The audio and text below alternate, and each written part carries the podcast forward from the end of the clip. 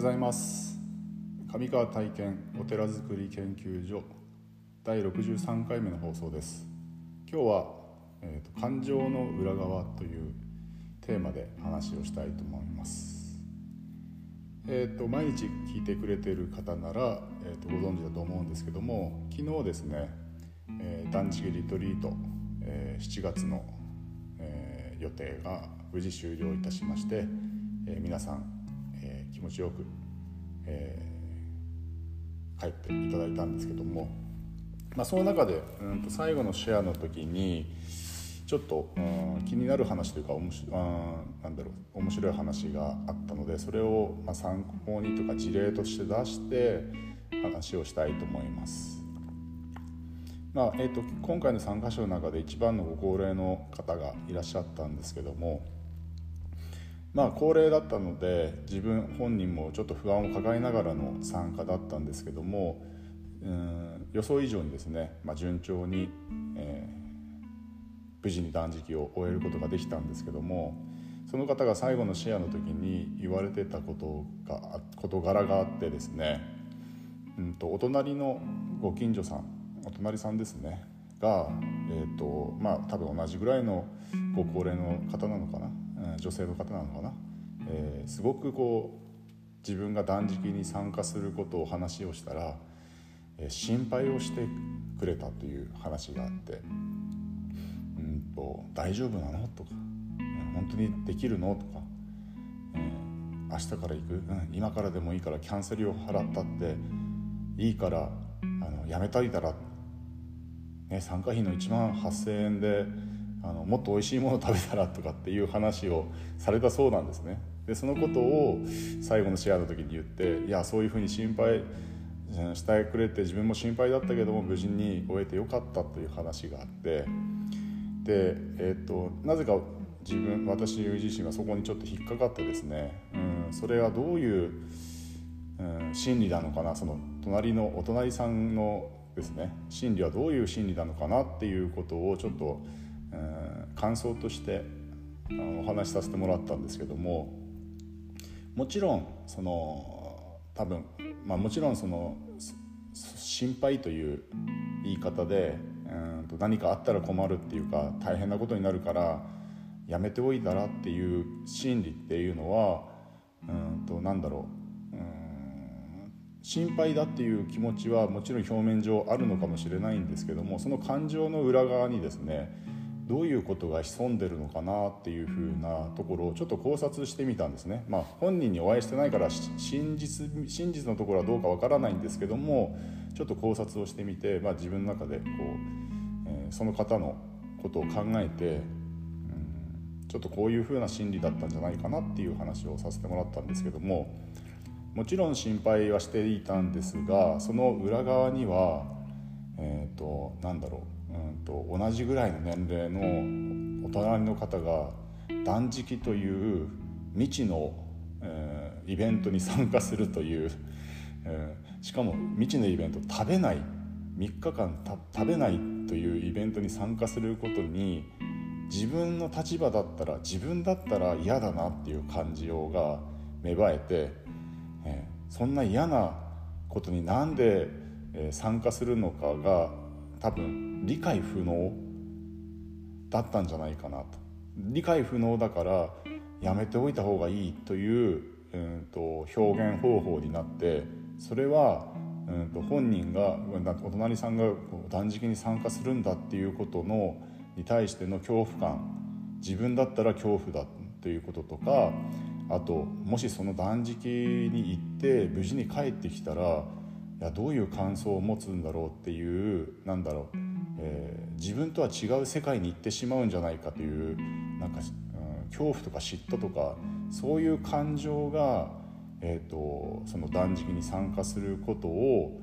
やめるように、まあ、説得をするような、えー、気持ちになってしまったのではないかなと。多分本人はそんなことは無意識でえやっているとは思うんですけどもでも実際にそういう言葉を発言するということの、うん、裏側には何があるのかっていうその相手のその気持ちというものを、うん、きちんとこう、なんだろう汲み取ってあげるというかあこの人はこういううん、意図でこういう発言をしてるんじゃないのかっていうことを、まあ、自分なりにこう想像すると、あのその相手のことが、あのまあ、理解できるというか理解しようと努力するというかそういうことも一面的には必要なのかなというふうに、えー、思ったのでそのことをお伝えしてでもう一点うんとあるのがも、まあ、これはもう完全に、え理論的にどうこうっていうことじゃなくて経験値としてですね自分の経験値としてあるのがそういうこう現象が現れるということは、えーと、これは参加者の方ですね参加者本人の気持ちの中に、えーと、迷いや不安があってですねでそういううんとお隣さんがそういう発言をしてしまうという現象が現れるということが発生してしまうんですね。うんこれは自分の内面の中にそういうものがあって実際にそういうことが出てしまってでその最後のシェアの時にそういうこうなんだろう発言をしてしまうっていう発言をしてしまうという発言するということは自分の中であそれが、うんと、不安があったけども無事に達成できてよかったっていうことの、まあ、安堵感というか、うん、そういうことも、うん、本人の感情の中ではああると思うんですよ。でそういう現象が現れたことをそういう時に、えーと、シェアするということはやっぱり自分の気持ちの中にそういう恐れとか不安とかあのがそういう感情があって実際現象として現れてそこが気になっていて、うん、口に出すことが、うん、口に出てしまう。なので、うんとその相手の自分のことを足を引っ張っているというふうな表面的な現象だけではなく自分の気持ちの中にそういううんと気持ちが芽生えている。その無意識しているのか無意識なのかがわからないけれども実際にそういう気持ちが心の中にあったんだということが、えーと、そういうこう捉え方をすると、物事の現象の、えーと起こってることのなんだろう起こってることを肯定的に見ることができる。別にその自分の感情が恐れとか不安とか怒りとか喜びとかそういう感情なんで感情が出てくることはと自分の感情なんでいいんだけれどもその感情に振り回されないためにはなぜこういう感情が出てくるのかっていうことをちゃんと理解する考察する、えと、その自分がの出てくる感情の裏側をしっかりと捉えていくといけるようになるとうん何て言うかな振り回されないで済む、うん、そこに振り回されてしまうとうんとなんだろううん大変自分が大変な気持ちになったりとか、え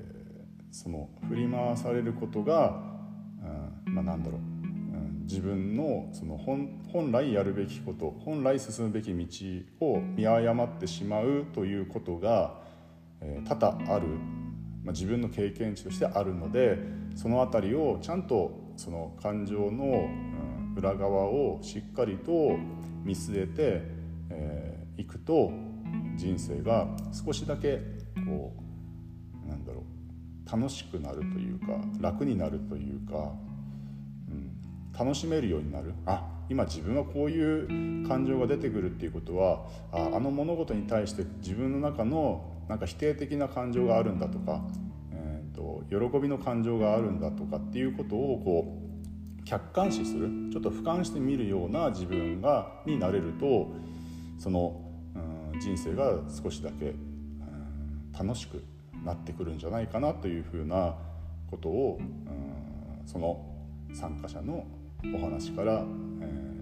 ー、思い至ったことを今日は話をしてみました、うん、感情が出ることは何も悪いことではないけれども感情に振り回されるといろいろと大変なことが起きますよというお話でした、えー、今日も一日、えー、素晴らしい日々をお過ごしください。お祈りしております。ありがとうございました。